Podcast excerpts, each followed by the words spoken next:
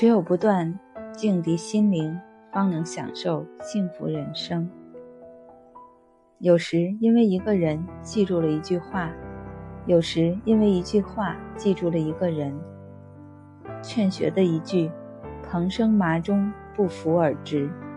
很多时候，人们常常因为困惑、委屈、压抑、苦闷而感觉生活太累。其实，这些痛楚大都源于自己，那就是因为生活中你心里在意的东西太多，把心境塞得太多。我们需要给自己的心境留一点空隙，就像两车之间的安全距离。有一点缓冲的余地，可以随时调整自己，进退有余。房子的空间需清理挪减而流出，心境的空间要靠思维开拓而扩展。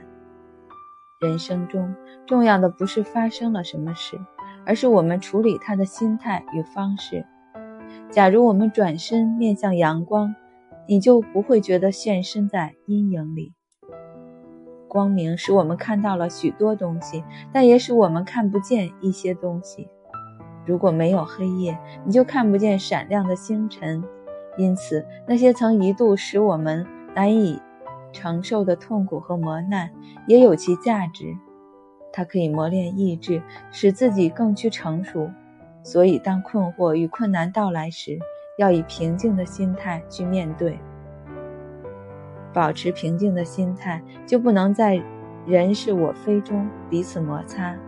有些语言撑起来不重，但稍一不慎，便会重重地压在别人的心上。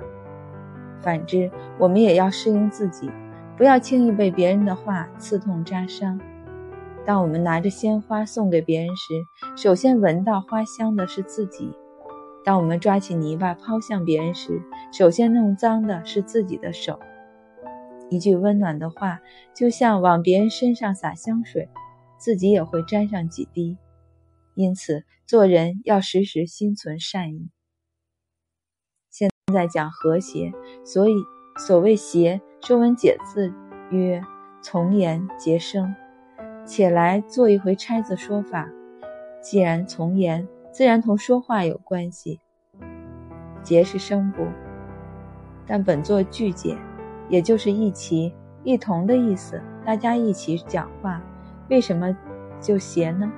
因为这样才能沟通，有沟通才能互通款曲，才能相互理解，才能融洽无间。如果不是让大家出主意、想办法，如果不能集思广益，各种事情能办好吗？若是进一步只许一些人说话，不许另一些人说话，或者。只许说拥护的话，不许说反对的话。凡拥护者，皆引以为同志；凡反对者，皆视为仇寇。求其和谐，只怕是难以哉了。人自己不能决定生命的长度，但你可以拓展它的宽度；人不能改变自己的容貌，但你可以展现自己的魅力。你不能期望控制他人，但你可以掌握自己。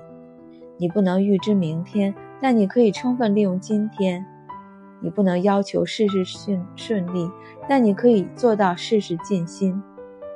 心情要快乐，心境就得开阔，不能把人与人之间的琐事当成是非。有些人常常烦恼缠身，就是因为别人一句无心的话，他却有心的当真去听，且积郁在心里。生活中一定要让自己豁达些。因为豁达，才不至于钻牛角尖；还要开朗些，因为开朗的自己才能把快乐带给别人。